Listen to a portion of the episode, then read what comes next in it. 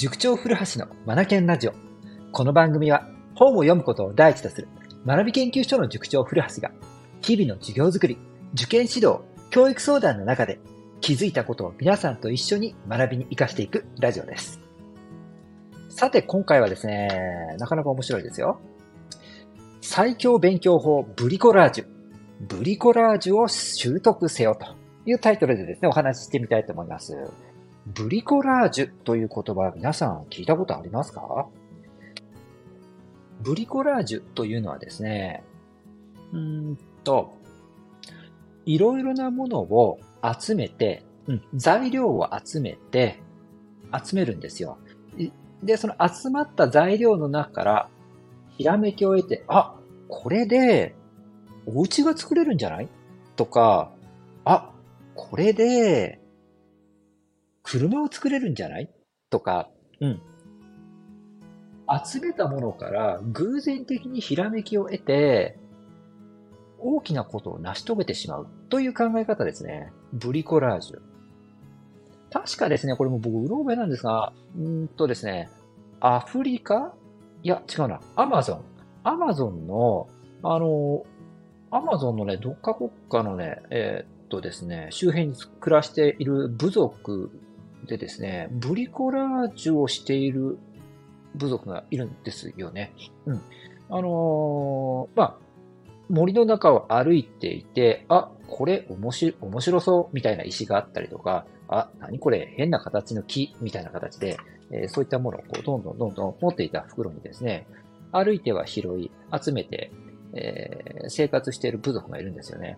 うん。で、そういった集まったものをですね、えー、とですね、見ながらですね、あ、これで小屋が建てられるかもとかね、なんか考えて作ってしまうらしいですね。で、それが生活にとっても必要なものになっていくという生き方をしている部族がいるんですって。うん。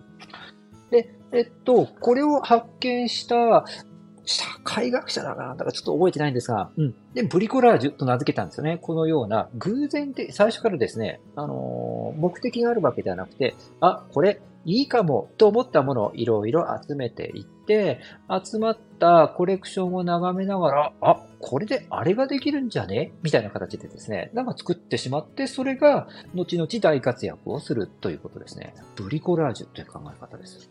面白いですよね。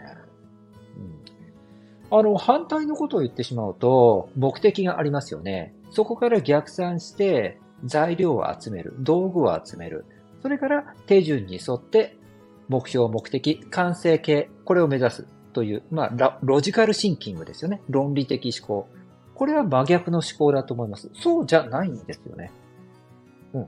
最初に目的がないんですよ。で、材料を集めていくと。で、その材料も脈絡は全くなくて、もう自分の主観です。うん。直感もあるんじゃないかな。これいいかも。あ、これ面白い。これ、俺の好み。みたいな多分感じだと思うんですよね。それで物も集めていくと。うん。で、そんな中でいつか突然ひらめいて、あ、これ、これ、これら作って、小屋が作れるかもとかって考えちゃうわけですよね。面白いですよね。ブリコラージュって言います。うん。これをですね、僕たちはですね、中学生の勉強法の中にですね、あのー、作ってるんですよね。中学生たちにですね、勉強の仕方を僕たち約30種類は教えます。30種類。すごいですよね。30種類。大きな勉強方法からすごい細やかなテクニカルなものまでですね、あの、全部で30種類あるんですが、それらを教えます。で、えっ、ー、と、一つ一つですね、つながりはありません。バラバラっとしてます。はい。それから問題集、えー、参考書、こういった教材と言われるものもですね、人それぞれ通う学校、それから学力レベルに応じてですね、持つ、使う問題集、教材が変わります。はい。ここまで整理しましょうか。勉強法30種類ほど持ちます。それから、教材いろいろ、えー、と選べます。はい。で、えっ、と、授業自体も教室で受けるもよし、オンラインで受けるもよし、選べるわけなんですよね、いろいろ。まあ、材料がいろいろ揃ってるわけなんですよね。材料いろいろ揃ってるわけなんです。で、この揃った材料を使って、えっと、今度、あ、この、この勉強法とこの教材を掛け合わせれば、あ、今度のテストで点数10点上げられるかもとか、自分の苦手な応用問題の攻略ができるかもと、各々が気づくんですよね。うん。で、まあ、それを僕はですね、ミーティングを通じて、うん、そういった提案を聞かせてもらったり、逆にこちら側からあの提案を出したりとか、生徒それぞれに合わせてやっていくんですよね。本当に完全カスタマイズですよね。一人一人に応じた勉強方法という気づきの場を与え、こちらからも気づいたものを伝えていくというのも中学生のあの授業の中でですね、行っているわけなんですよ。で、これがね、ブリコラージュなんですよね。はい。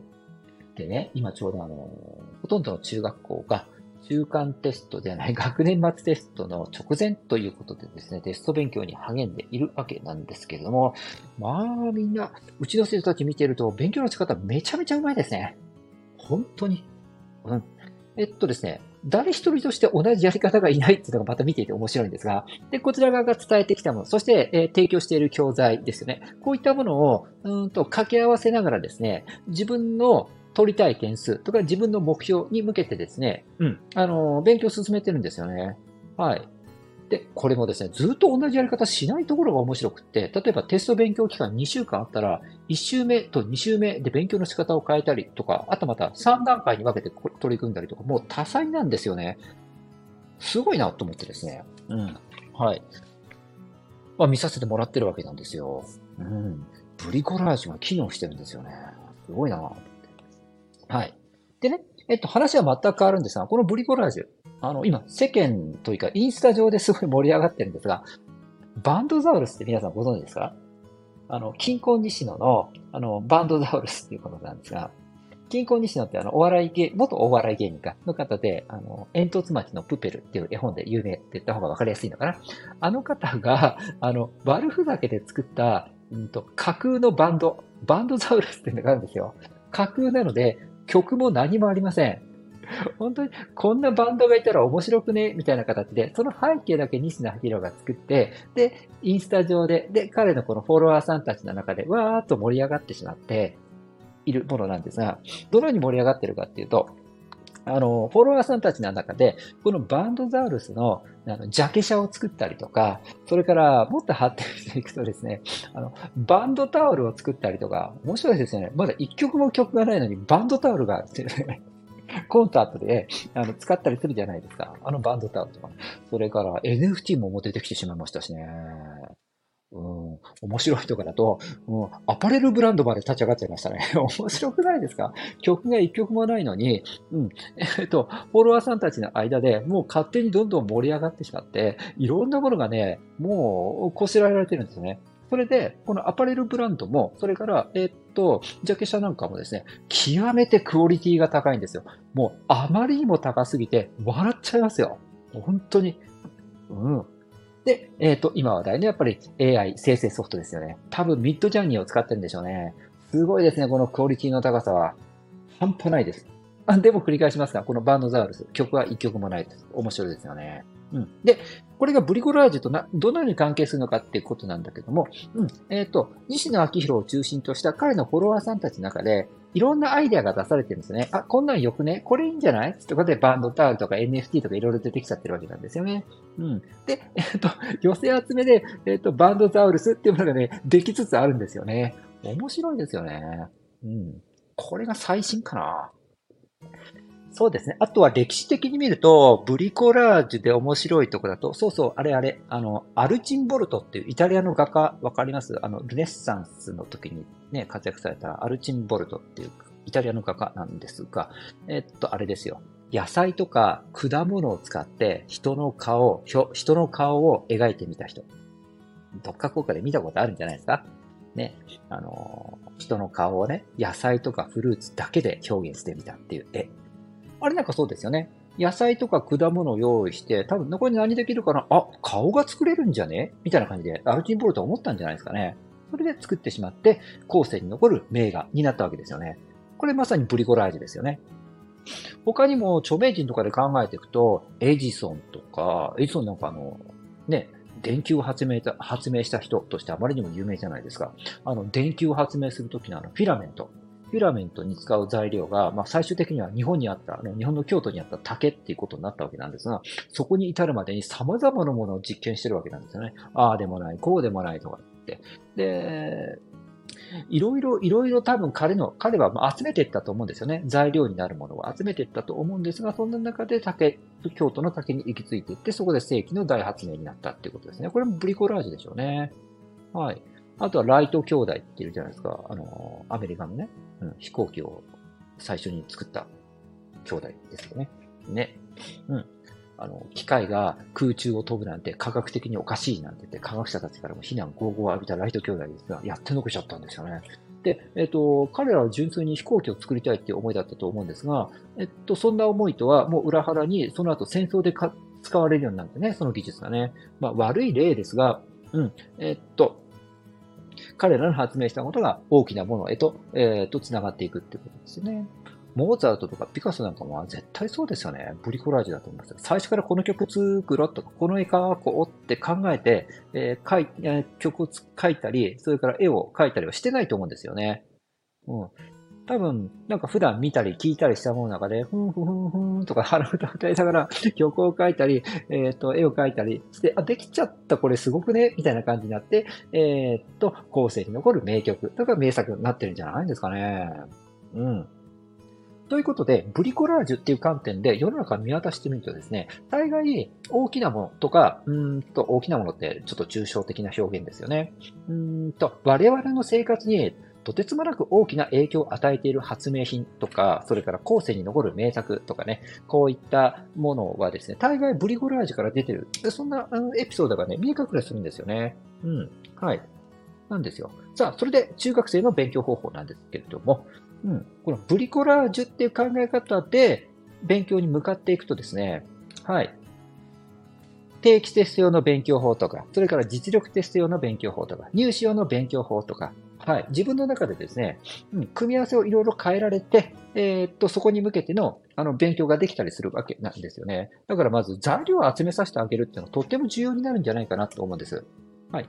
で、入試問題もね、もう、もう教育すごい勢いで今変わってきてますから、入試問題もどんどん変わってくる、うん、と思いますので、静岡県はね、なかなか変わらない、変わらないって言われてますが、もうさすがに変わるだろうと思いますし、学校の定期テストだけね、定期テストではもうだいぶ傾向も変わってきてる中学校や、それからそんな問題を作られる先生方もいらっしゃるので、今までの勉強法では全然通用しないっていう教科とか、学校さんも出てきてるようなんですよね。そんな中でブリコラージュですよね。はい。この勉強法をすれば、えっ、ー、と、学校の定期テストで点数取れます。いや、そんなんじゃなくってっていう時代ですよね、もうね。はい。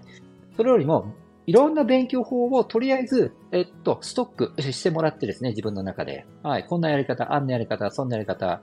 はい。用途に合わせて、それを作り変えていく。っていうか、えっと、自分の中でですね、勉強方法をどれをチョイスするのか。どの勉強方法と問題集を掛け合わせるのか。なんて感じでですね、自分の中で、うんと、その用途に合わせてですね、組み替えていくっていう、こういったものが必要なんじゃないかなと思うんですよね。はい。こういったものが大きな成果を生むと思います。それこそだって意味のある勉強になりますもんね。その子にとって。はい。ということでですね、長くなってしまいましたが、ブリコラージュについて今日お話しました。最強勉強法ブリコラージュ。ブリコラージュを習得せよ。はい。これはですね、来年の僕たちの中学生の特進クラスの中でも、どんどんどんどんこれはね、引き続き指導をしていきます。はい。ブリコラージュ、面白いでしょ？はい。